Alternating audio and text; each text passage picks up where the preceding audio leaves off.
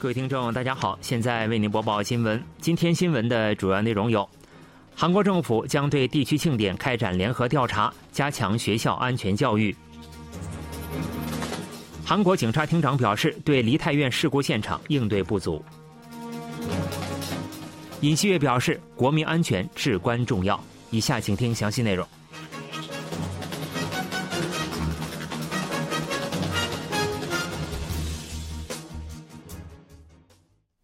梨泰院踩踏事故发生后，为防止类似事故再度发生，韩国政府决定从三日开始对地区庆典开展联合检查工作。另外，将针对没有主办单位的活动拟定安全管理方案，并加强学校安全教育。中央灾难安全对策本部在一日的会议中决定，对类似梨泰院万圣节活动的群众密集活动制定事故预防对策。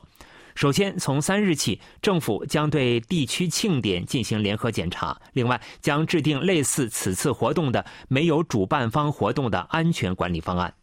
政府还表示，为了向死者遗属提供支援，已完成遗属和专责公务员一对一配对工作。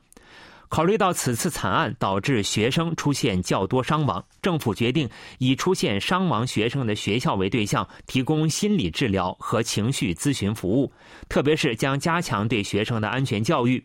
政府还表示，目前全国地方自治团体等共五十九处已设置集体灵堂。另外，据警方透露，梨泰院踩踏事故死亡人数又增加两人，截至目前已造成一百五十六人死亡，其中男性五十五人，女性一百零一人。十月三十一日，此前一直未能确认身份的一名死者的身份也得到确认。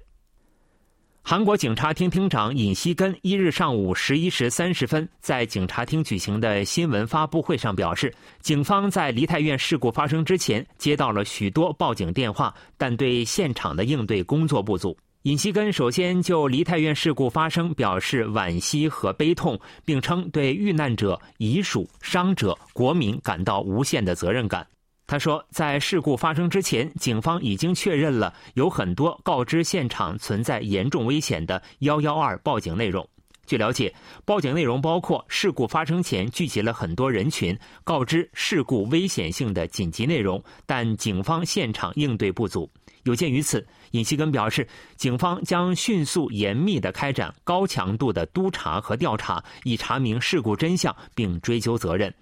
警方将调查接到幺幺二报警电话后是否采取有效措施等现场应对是否妥当，以及各级指挥官和工作人员采取的措施是否正确。尹锡根表示，将积极参与事故预防对策会议，为防止类似事故再度发生而尽责尽力。尹锡根在被问到辞职意向时表示，待事故调查结果出炉后，会做出相应的决定。他对本次事故深表惋惜和悲痛，称自己作为相关机关负责人感到责任重大。韩国总统尹锡悦一日就梨泰院事故表示，不应追究是否有活动主办方，国民安全才是至关重要，并指示有关部门进一步完善相关制度。尹锡悦当天还就美国、日本、中国等世界各国首脑致以哀悼表示谢意。尹锡悦当天主持国务会议时表示。本次事故的死亡者多数为犹如儿女一般的青年，他感到悲痛欲绝。尹锡悦说：“目前不应追查是否有活动主办方，国民安全才是至关重要，并指示相关部门拟定严格的对策方案。”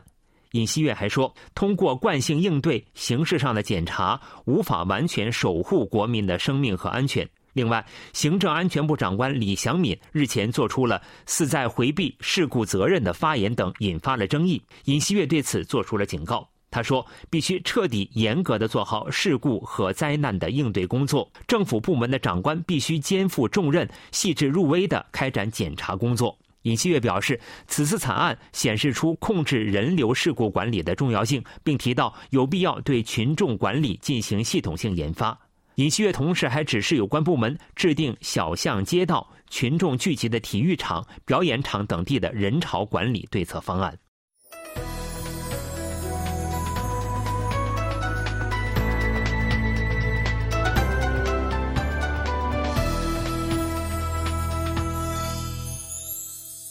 KBS World Radio。这里是韩国国际广播电台新闻节目，欢迎继续收听。在梨泰院事故发生后，韩国执政党国民力量党一再强调应致力于哀悼和追悼，并表示将改善相关制度。而在野党共同民主党在强调克制政治斗争的同时，进一步提高了对政府的批判力度。针对行政安全部长官李祥民表示，这不是通过人力调配就能解决的问题。一直保持沉默的国民力量党领导层一日发布立场称，这一发言不当。该党国会代表朱豪英说：“本人并不认为李祥敏的发言为妥当之举。”国民力量党还表示，事故原因和责任问题应待哀悼期结束以后再进行讨论，并称将为加强无主办方活动的安全管理推进法律修改工作。此前，尹锡悦总统要求有关部门构筑无主办方的自发性集体活动的事故预防系统。而在野党共同民主党指出，尹锡悦总统强调无主办方是在回避责任。该党指出，灾难安全法明文规定，国家在灾难和事故中必须保护国民，政府负有责任。共同民主党国会代表朴洪根指出，把这场事故表述的就像是因没有主办方才酿成事故一样，将其原因归咎于制度缺陷，这在国家哀悼期内也是极为不当的发言。在野党正义党也对政府不负责任的态度予以了批判。韩国宗教界也向梨泰院踩踏事故遇难者表示哀悼。曹熙宗社会劳动委员会所属十余名僧侣，十月三十一日前往首尔地铁六号线梨泰院地铁站一号出口前设置的梨泰院踩踏事故遇难者吊唁点，为遇难者诵经祈祷。僧侣们敲木鱼诵经，祈愿事故遇难者往生极乐世界，并前往设置警戒线的事故现场前向遇难者表示哀悼。天主教首尔大教区长郑纯泽大主教和韩国天主教主教会议议长李荣勋主教前往设于首尔广场的集体灵堂进行了吊唁。曾任韩国教会总联合代表会长的苏康基牧师也前往灵堂祈愿遇难者安息。汝矣岛纯福音教会决定向梨泰院事故遇难者遗属转交十亿韩元的抚恤金。韩国宗教人和平会议下属七大宗教团体领导人士一日前往首尔广场集体灵堂进行吊唁。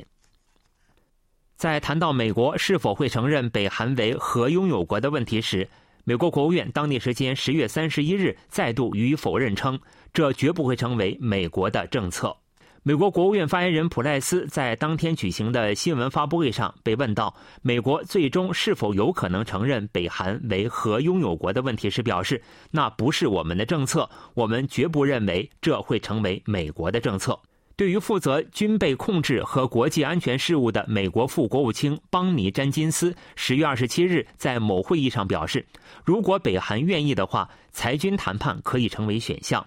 普赖斯再次表示，十月二十八日已明确表明，美国的政策没有变化。美国的对北韩政策是实现韩半岛完全无核化。美国继续向北韩敞开外交大门。去年研讨北韩政策后，美国将韩半岛完全无核化视为目标，今后也不会出现变化。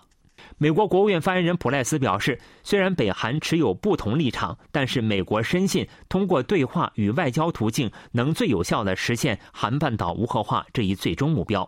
最后，普赖斯提到梨泰院踩踏事故，并表示美国正与处于难以置信的艰难时期的韩国同在，并对包括美国公民在内的遇难者表示哀悼。作为韩国经济支柱的出口，时隔两年减少。十月，韩国贸易收支出现六十七亿美元逆差，连续第七个月出现逆差。产业通商资源部日前透露，今年十月韩国出口额较去年同期减少百分之五点七，为五百二十四点八亿美元；进口额同比增长百分之九点九，为五百九十一点八亿美元。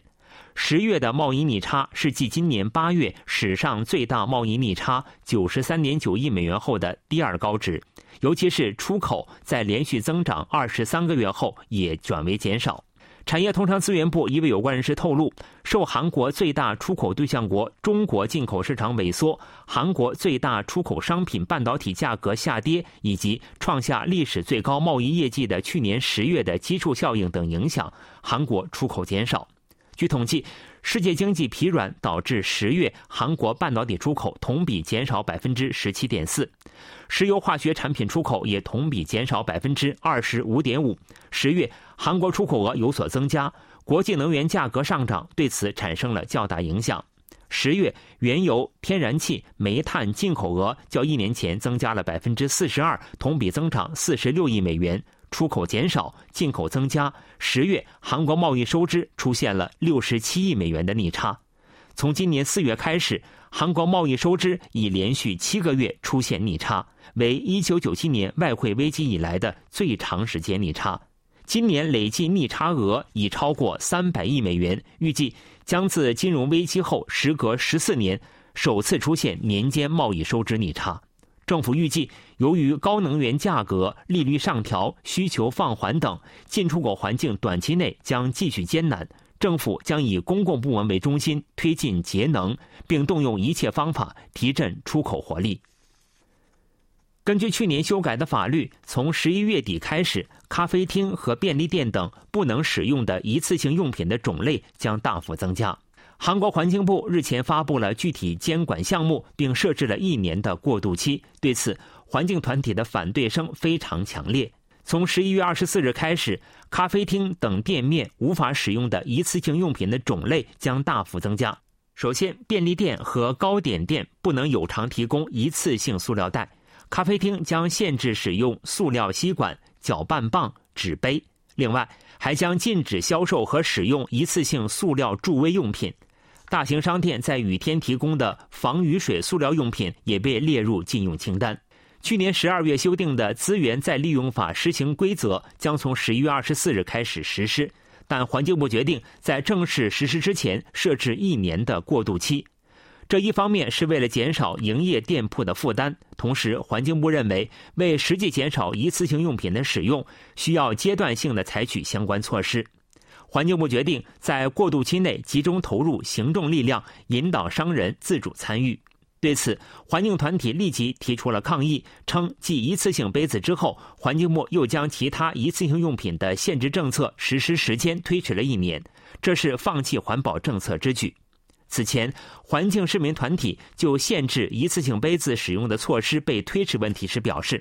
环境部并没有经修改法律的程序就采取了上述措施，侵犯了立法权。该团体要求进行公益监察，监察院接受了这一要求，并着手对环境部进行监察。